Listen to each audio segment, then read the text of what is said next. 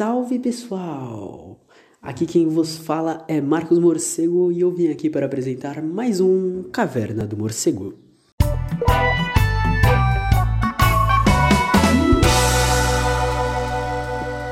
E aí pessoal, beleza, beleza? Eu tô aqui de novo, também para falar sobre educação. A gente vai continuar falando sobre o livro, porque agora ele parte para uma questão onde ele vai discutir mais as, umas questões alternativas é, não vai ter tanto focar nos problemas, vai, mas vai focar em qual a visão que a gente tem que ter sobre a perspectiva de educação, o que a gente pode fazer, quais são os próximos passos que a gente pode tomar. Então, não esquece de seguir lá no Twitter, arroba morcego, underline, marcos, underline, arroba também. Vai estar todos os links aí na, na descrição do episódio. Então, bora que bora que bora! Segue! O próximo capítulo, que me chamou muita atenção, é A Ideologia de Gênero Existe, mas não é aquilo que você pensa que é, que é do Rogério Diniz Junqueira, onde ele vai trazer todas as questões das conspirações que existem contra o núcleo familiar, né? Porque agora eles falam que tudo é atacar a família e não sei o que, e os professores usam a educação como um meio para doutrinação então, é, né, existe a questão da erotização, porque eles querem tornar as crianças desde cedo influenciando masturbação, homossexualidade, transexualidade, prostituição, aborto, poligamia, pornografia, pedofilia e por aí vai. Então, né, surge aquela toda, toda aquela retórica de a defesa da família, onde chama a família porque a gente precisa defender a família. Então, eles estão tentando minar diversas mobilizações e conquistas que nós tivemos é, medidas para equidade de gênero, para reduzir garantias de não discriminação, para evitar o reconhecimento dos direitos sexuais como direitos humanos. Então surge toda essa visão moral, institucional, religiosa e autoritária. E aí atacam a liberdade e laicidade da, da escola. Então perde esse caráter de formação crítica e de socialização para o convívio plural, cidadão e democrático. Então o autor ele vai começar a discorrer sobre a, a, o surgimento dessa expressão, ideologia de gênero, né, que vai falar como se a heterossexualidade, a família heterossexual estivessem na origem da sociedade, que surge no meio católico, que coloca o homem e a mulher como complementos, e aí surgem movimentos como pró-vida, pró-família, cura gay, e é chamado de ideologia de gênero de forma negativa pelos supostos defensores da família. E aí, né, surge toda essa questão de mais um espantalho, que é um inimigo decidido para causar o pânico, como eu disse no último episódio. Então, eles acabam não debatendo, não expondo ideias, não, não colocando propósitos. Então, é, é, surge toda essa invenção, é, onde eles negam as ciências sociais, por exemplo, como ciência, justamente para conseguir validar o conceito que eles colocam. Então, o conceito sociológico de ideologia de gênero pode ser útil para repararmos, compreendermos e criticarmos a naturalização das relações de gênero, as hierarquizações sexuais, a heterossexualização compulsória, a inculcação das normas de gênero e etc. Ou seja, pegar o que eles criaram e transformar em algo para ser analisado de uma forma positiva.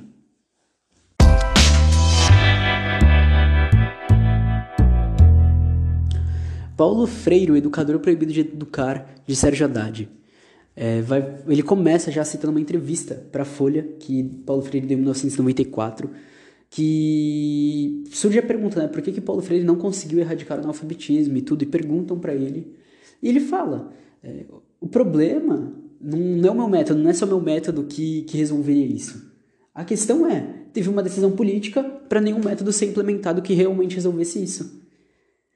E aí ele remonta, né, a questão de que em, nos anos 60, ou seja, 1960, quando, né, um pouco antes da ditadura, o Paulo Freire ele já era visto como inimigo da pátria e de Deus. Isso porque ele era só um saudosista da esquerda. Ele não é, ele não é marxista, por exemplo, ele é humanista. Então, né, embora ele dialogue com Marx e tudo, mas ele não é, não tem isso. E hoje retorna para isso. E aí uma frase do próprio Paulo Freire, é, o discurso da classe dominante mudou mas ela continua não concordando de jeito nenhum que as massas populares se tornam lúcidas. É justamente essas práticas, tanto ultraconservadoras como neoliberais. Então, nos anos 60, ele é acusado de comunista, né? mas ele já organizava um programa nacional de alfabetização que ia ser implementado pelo governo de João Goulart, e aí ele foi preso e exilado no golpe de 64. O método ganhou certa notoriedade nacional e internacional, porque além do método de, de alfabetização, propunha a conscientização dos cidadãos, cidadãos perdão, sobre seus direitos, é, assim como incentiva a participação democrática para defendê-los. Tipo, é justamente isso. Então o método ele vai partir de questões existenciais da vida dos alunos. Ou seja, vai pegar o concreto, o que acontece na vida, o que acontece no trabalho, saúde, educação, lazer e outras coisas, educação, cultura, é, e vai trazer para justamente para educação, né? Então você tem a soma dessas coisas, você tem a soma do concreto, do real, da vivência, com o que é trabalhado dentro de, de sala de aula. E eu acho que a primeira pontuação importante que a gente tem que parar agora para analisar que é tipo quando a gente pauta no real, quando a gente pauta nos acontecimentos da vida, quando a gente pauta no nosso dia a dia, quando a gente pauta no que acontece na nossa real vivência, tudo fica mais claro e tudo fica mais realmente real, né? A educação começa a fazer sentido. Você começa a aproximar uma educação que é algo para tirar a pessoa da, da, da, da, da vida, para tornar a pessoa em algo técnico e você volta a humanizar a pessoa. Você traz educação para esse lado mais humanizante. E aí, né, quando ganha a dimensão nacional, os golpistas, né, estavam com medo. Então, em 18 de outubro de 1964, o tenente-coronel Hélio Ibiapina Lima, os acusados por violar os direitos humanos, acusou Paulo Freire de ser, e aí citando ele, um dos maiores responsáveis pela subversão imediata dos menos favorecidos. Sua atuação no campo da alfabetização dos adultos nada mais é que uma extra extraordinária tarefa marxista da, de politização das, me das mesmas. E para o Hélio, Paulo Freire não criou o método, e sua fama veio de propaganda dos agentes do Partido Comunista da União Soviética. É...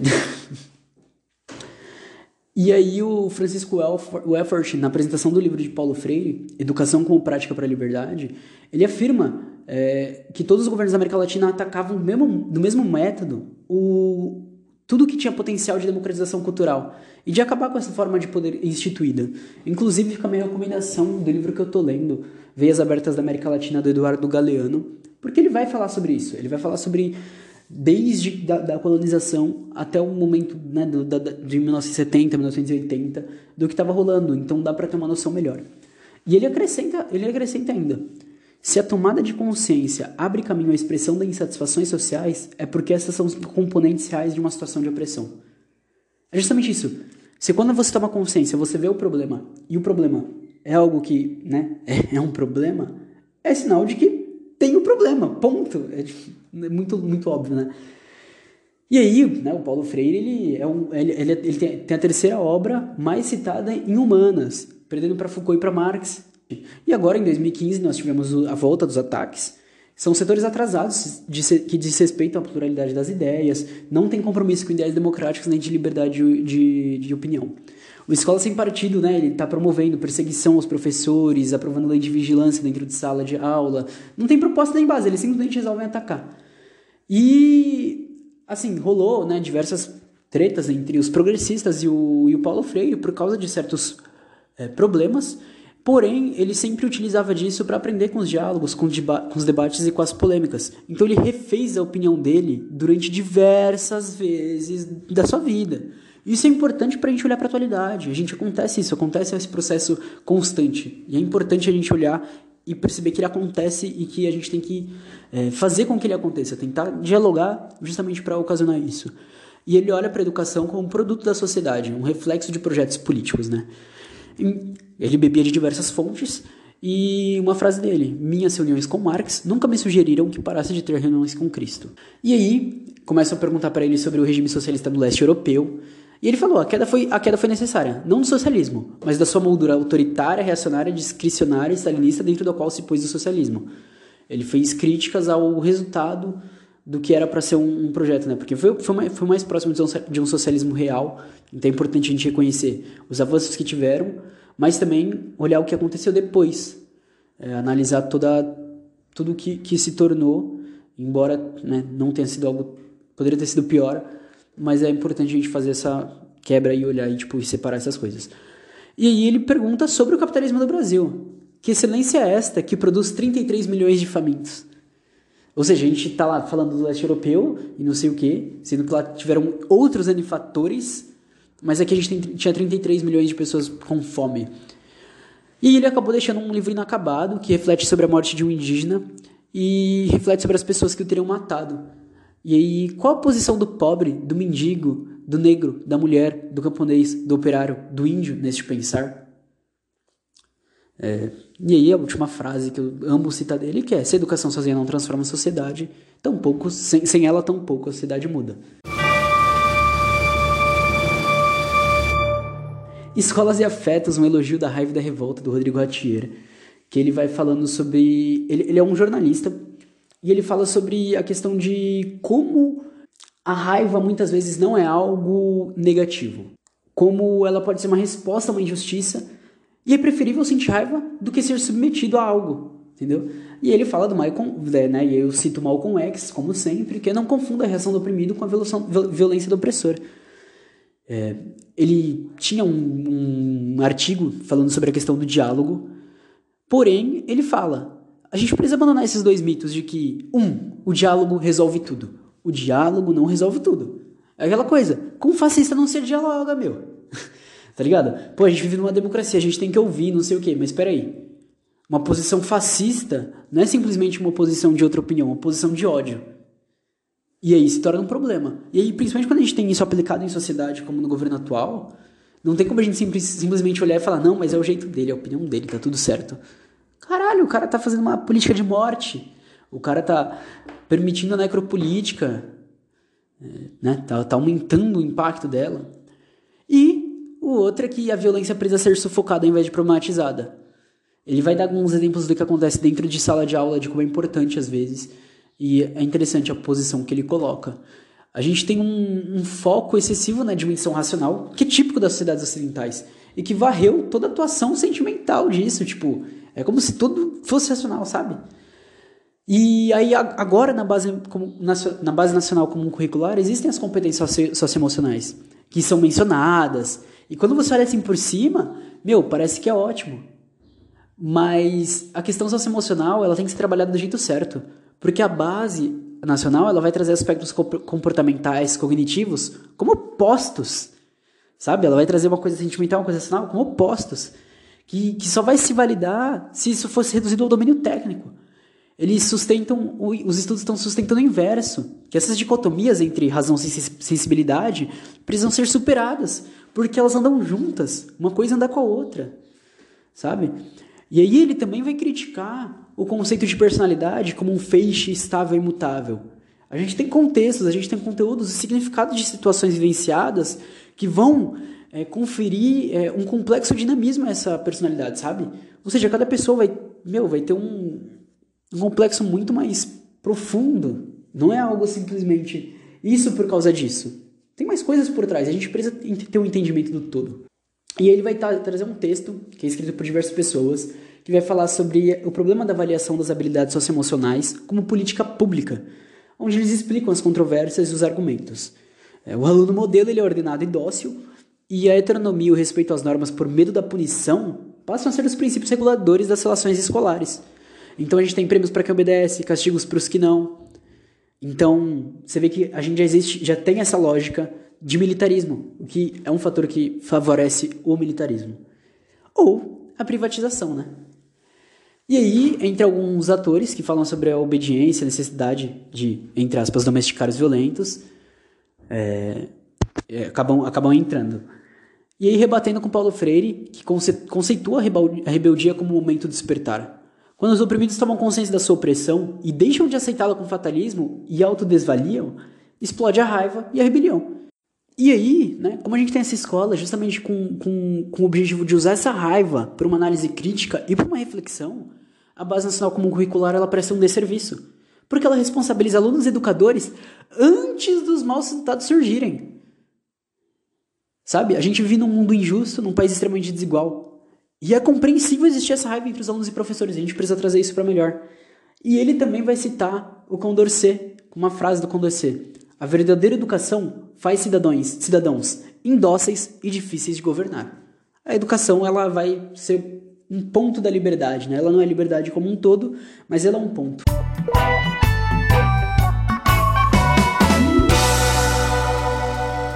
E aí, educação popular e a participação social. Os desafios e propostas para hoje, do Pedro de Carvalho Pontual.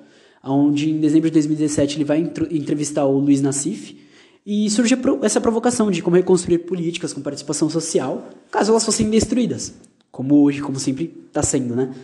E aí tem que se passar pela reinvenção dessas formas de participação, principalmente no âmbito local e com ênfase no trabalho de educação popular. A gente teve em 2016 o golpe da Dilma Rousseff e uns monte de políticas de transferência de renda, de inclusão e de participação social que estavam sendo implementadas desde o governo Lula. Mas assim, para além do balanço e análise crítica, foram implementadas políticas que melhoraram a vida da maioria da população brasileira durante o governo petista, principalmente durante os dois primeiros governos do Lula. Não, é claro, a gente não olha e fala, nossa, salvou todo mundo. Mas teve um avanço, isso a gente não pode descartar. Porém, sem disputar a hegemonia política e ideologia da criação de um projeto democrático popular. E é esse o ponto. Por isso que os primeiros discursos do Lula eram um discurso de libertação da América Latina, era um discurso anti-imperialista, e depois ele acabou caindo na mesma lógica, acabou caindo dentro do sistema. Quando a gente pega principalmente o primeiro governo do Lula, é um PT totalmente diferente do PT que a gente viu nos outros 12, né, 12 quase 12 anos. E aí a gente precisa olhar para isso e ver as consequências que isso causou. Porque hoje eles estão querendo colocar a culpa do, do, do fenômeno Bolsonaro como uma culpa do, do stalinismo. Meu, é uma culpa direta da falta de disputa por hegemonia política ideológica.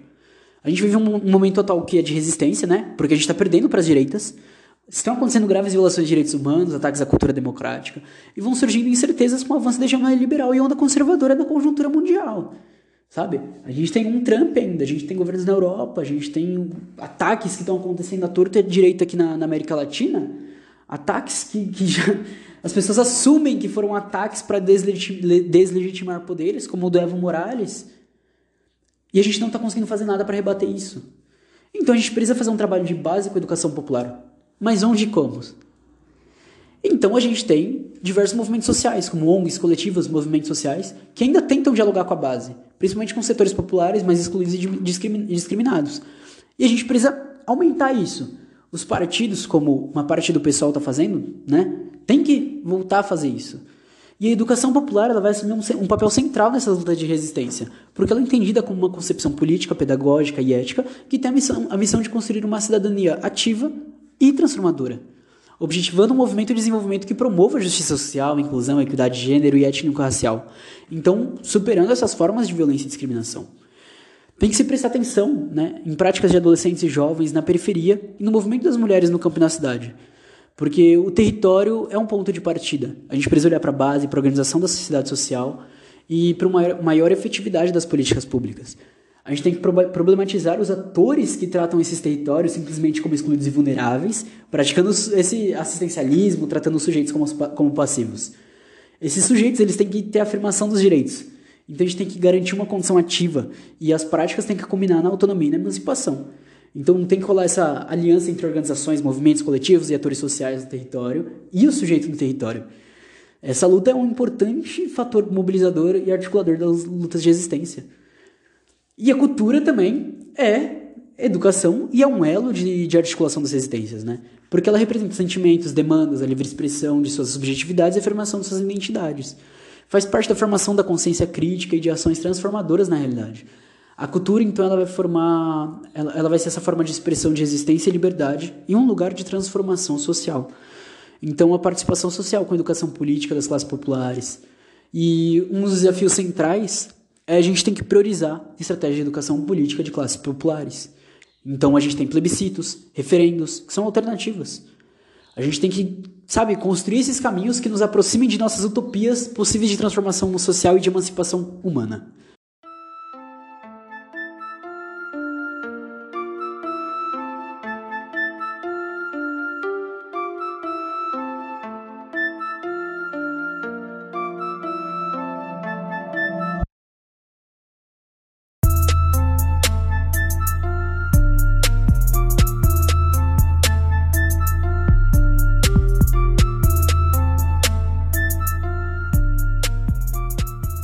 Bianca Santana ela vai falar sobre recursos educacionais abertos, conhecimento como bem comum, autoria docente e outras perspectivas. Então ela vai iniciar com Paulo Freire, em Psicologia dos Oprimidos, falando sobre a gente ter que superar essa contradição entre educador e educandos. E aí ela cita a Sueli Carneira, é, que vai falar a construção do outro como não ser como fundamento do ser. A busca de outros modos de subjetivação que rompam com paradigmas instituídos pelo dispositivo de racialidade situa-se como demanda para a educação e para a produção de conhecimento. Aí se evidencia, ainda, a disputa da verdade histórica como um campo de batalha fundamental para alterar os pressupostos de dominação racial e viabilizar outra subjetivação. Então, não é novidade para o movimento negro, por exemplo, é, que tem que romper com a reprodução de estereótipos racistas e valorizar a história e cultura africana e afro-brasileiras, contemplando a diversidade do país. Então, a gente teve leis que indicaram um avanço, uma produção de material, só que a produção de material ainda se concentra em grupos que geram lucro. Então a gente precisa fazer essa descentralização. A gente precisa redirecionar os recursos para professores e professoras para que eles apliquem de acordo com as necessidades da sua comunidade. E aí ela vai citar um período entre 2003 e 2010 no Paraná, onde a gente teve um mandato de Roberto Requião, era governador, que ele implementou um sistema onde tudo começava nos professores. O material começava nos professores. E tinha um livro didático público, é, que foi o projeto formado, que era mais barato, as empresas privadas, escolas particulares, começaram a procurar por esse material. E aí, numa entrevista, a Mary Lene Hutner, que era do Departamento de Educação Básica da Secretaria de Educação do Governo do Requião, explica o objetivo. O objetivo principal era desenvolver um processo diferenciado de formação, entendendo o professor como produtor de conhecimento, em vez de apenas formatar cursos em que especialistas dariam sua contribuição. E aí, durante esse tempo, a rede estadual do Paraná teve um dos melhores projetos para o ensino médio e além da valorização dos professores, né? Então, por um lado, nós temos organismos ligados à ONU e fundações internacionais privadas que forjaram a noção de recursos educacionais abertos para aplicar a política neoliberal. Enquanto, por outro, a gente tem projetos políticos que negam essa ideia de mercadoria e tratam como um recurso imaterial compartilhado em comunidade.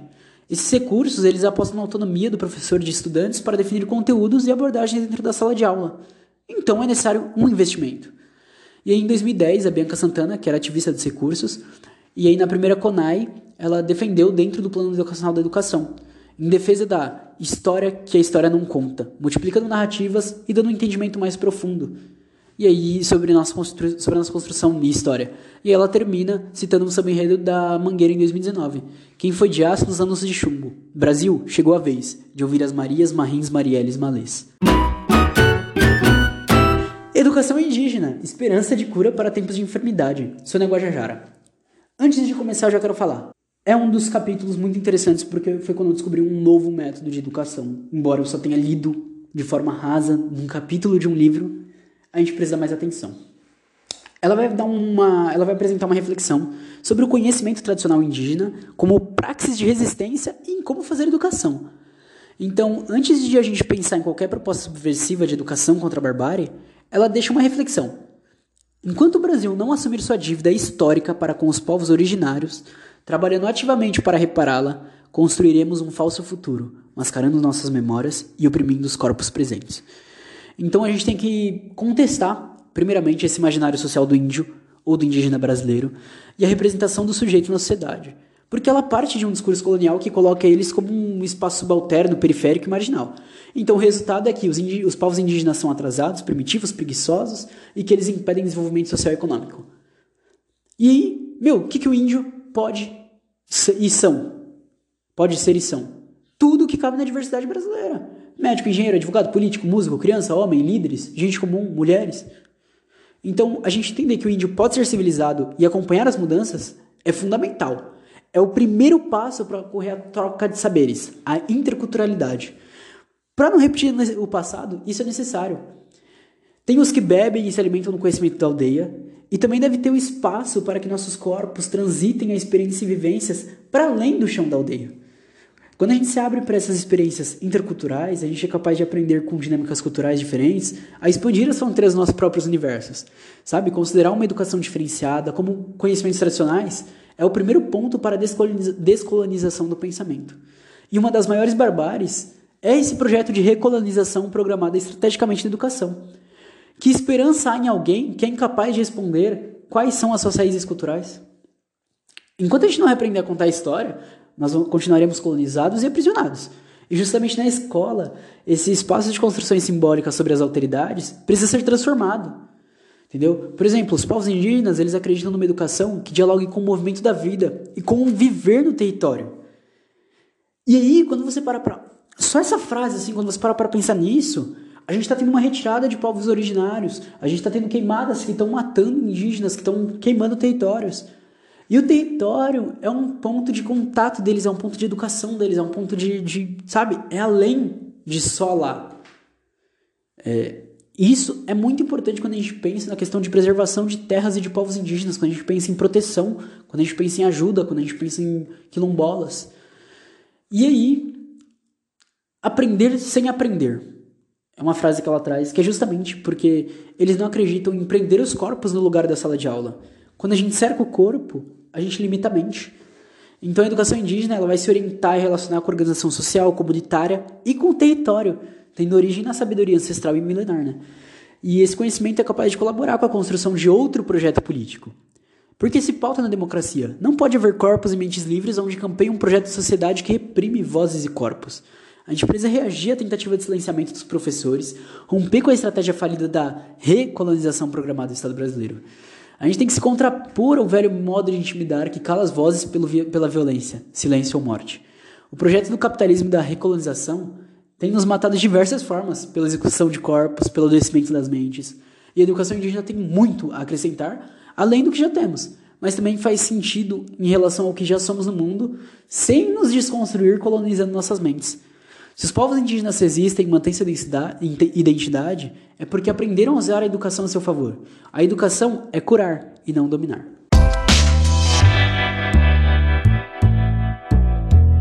E aí, a gente tem a pedagogia da resistência que é o, e o projeto educativo das escolas do Movimento Sem Terra, do Alessandro Mariano, onde ele vai falar sobre a pedagogia da resistência, que ela é justamente sobre estratégias de pedagogias contra-hegemônicas realizadas por movimentos populares e sindicais na busca de opor medidas neoliberais e conservadoras da atualidade.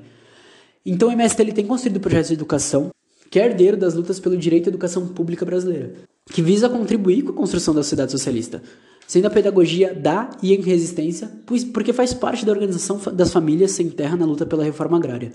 O objetivo é a formação de lutadores e construtores de uma nova sociedade, com forma, conteúdo e papel de educadores que devem ser diferentes. Por isso a burguesia está perseguindo, tentando criminalizar e, e tirar da legitimidade. As características neofascistas que ganham forma com o atual governo aumentaram os ataques né, operados pelos estados.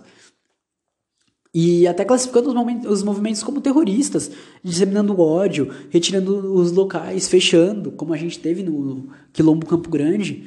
E a relação da burguesia com o Estado, elas se somam. A gente tem a força policial sendo utilizada. Então a luta do MST pelas escolas públicas no campo, né? Ela, são 35 anos de, de existência do MST, é, que junto com a, com a luta da reforma agrária sempre lutou por escolas públicas, assentamentos e acampamentos. Então, para surgirem esses espaços de socialização de saber, desenvolvimento do ser humano e formação da consciência dos trabalhadores. Na década de 80, a luta era pela educação fundamental para crianças e adolescentes. 1937 virou pela alfabetização de jovens e adultos. E agora pela educação infantil e pelo acesso ao ensino superior. Então, formou um projeto de reforma agrária popular, construção de assentamentos com escolas, postos de saúde, centros de lazer, cooperativas e outros, produção de alimentos sem agrotóxicos de forma agroecológica, organização de processos e cooperação de novas relações humanas igualitárias, sem racismo, sem, racismo, sem machismo e sem LGBTfobia. Então existe uma grande participação de crianças, adolescentes e jovens na construção de diversas partes do movimento. São aproximadamente 1.500 escolas públicas, 120 com ensino médio, cerca de 200 mil crianças, adolescentes, jovens e adultos e mais ou menos 10 mil educadores. Só em 2018, 30 mil educandos e 8 mil educadores estiveram na marca da alfabetização e pelo menos 50 mil jovens e adultos foram alfabetizados nos últimos anos. E aí tem acordo com universidades e institutos federais para alguns cursos técnicos e superiores. Então, o projeto educativo se entende a necessidade da ocupação de latifúndios para conquistar a reforma agrária popular, mas também ocupar a escola, no sentido de apropriação pela classe trabalhadora com fundamentos de praxis e pedagogias próprias, a pedagogia do MST, como uma, como uma forma de usar diferentes práticas e teorias, historicamente construídas, desde interesses sociais e políticos dos trabalhadores e tendo a dinâmica do movimento para construir sínteses próprias. A educação ela precisa ser pensada e realizada desde conexões fundamentais da constituição do ser humano: vida produtiva, luta social, organização coletiva, cultura, história, assumindo uma visão materialista histórica da educação. E aí fica a recomendação de ver os cadernos de educação da MST, que falam sobre estrutura e organização. E aí a pedagogia da resistência, né, ela vai juntamente com lutas populares contra o avanço neoliberal e a perseguição ideológica.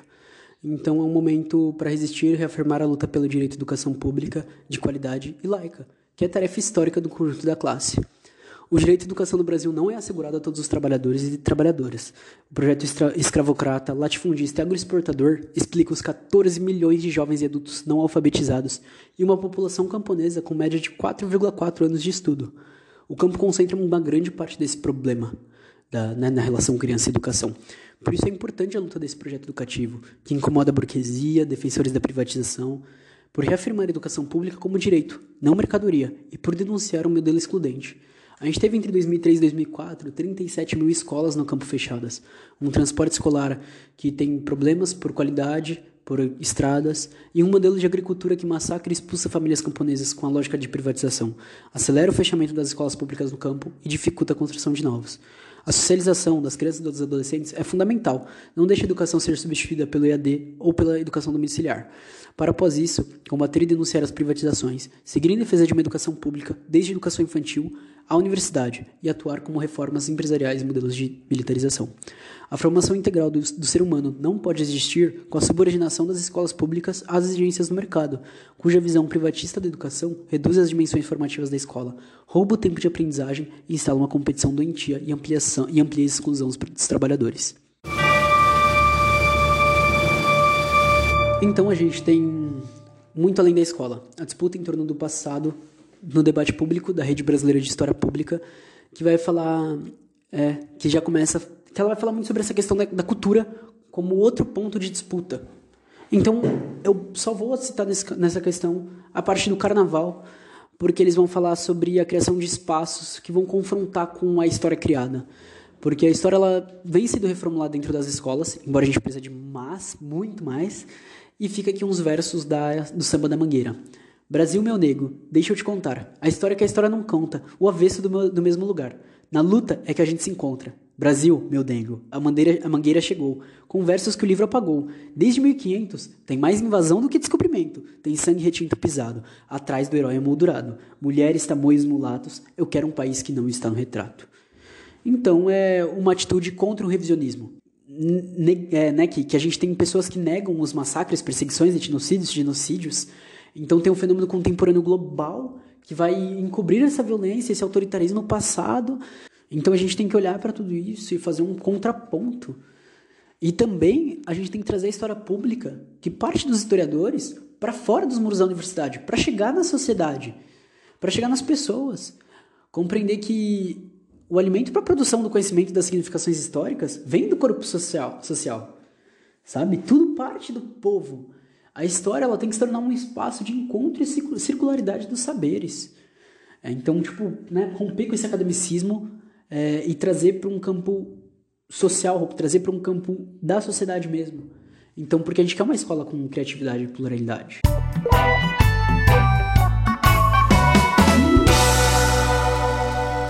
E a gente tem a Aniele da Silva Santos, que ela vai trazer o que aprendi e o que não aprendi na escola. Eu não vou me aprofundar porque ela fala de muitas coisas pessoais, mas ela vai falar sobre a questão, ela vai falar muito sobre a questão da do que ela passou dentro da escola, de todo o processo de aceitação e também do processo de aceitação dentro de casa.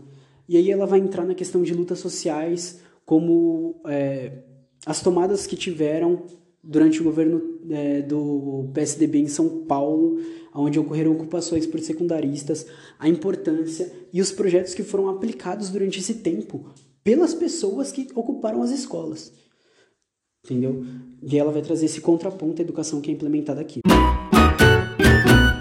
A rede escola ela vai continuar o próximo capítulo falando muito sobre a mesma coisa. E o último capítulo é a Bell Hooks, que ela vai trazer educação democrática, onde ela vai trazer a questão dos professores que possuem uma visão democrática, que eles admitem, eles, eles têm que admitir que o aprendizado não se restringe a uma sala de aula institucionalizada, que eles têm que tentar unir o ensino ao mundo real. E aí, com isso, é, apoiando a educação democrática, também tem que apoiar a alfabetização universal. A política do elitismo de classe assegura que os preconceitos no modo como o conhecimento é lecionado ensina os estudantes nas escolas públicas que eles só serão considerados aprendizes sofisticados com uma faculdade. E aí a gente precisa romper com essa lógica. É, a gente precisa aprender a estar no presente, sabe? Com que essas práticas autoritárias promovidas e encorajadas pelas, por muitas instituições acabam com a educação prática, com a educação democrática na sala de aula. E vai citando Paulo Freire e a importância do ensino democrático. É, porque eles podem experienciar o aprendizado como um processo integral, em vez de uma prática restritiva que os desconecta e aliena do mundo. A conversa é um lugar central de fala da pedagogia, então a gente precisa trocar essas ideias, ter o conhecimento das mais variadas formas. Tem que, sim, tem que encontrar formas de ensinar e compartilhar conhecimento de maneira a não reforçar as estruturas de dominação existentes. O aprendizado serviria então para educar os estudantes para a prática da liberdade, em vez da manutenção das estruturas de dominação. E aí ela vai falar sobre a importância das lutas antirracistas.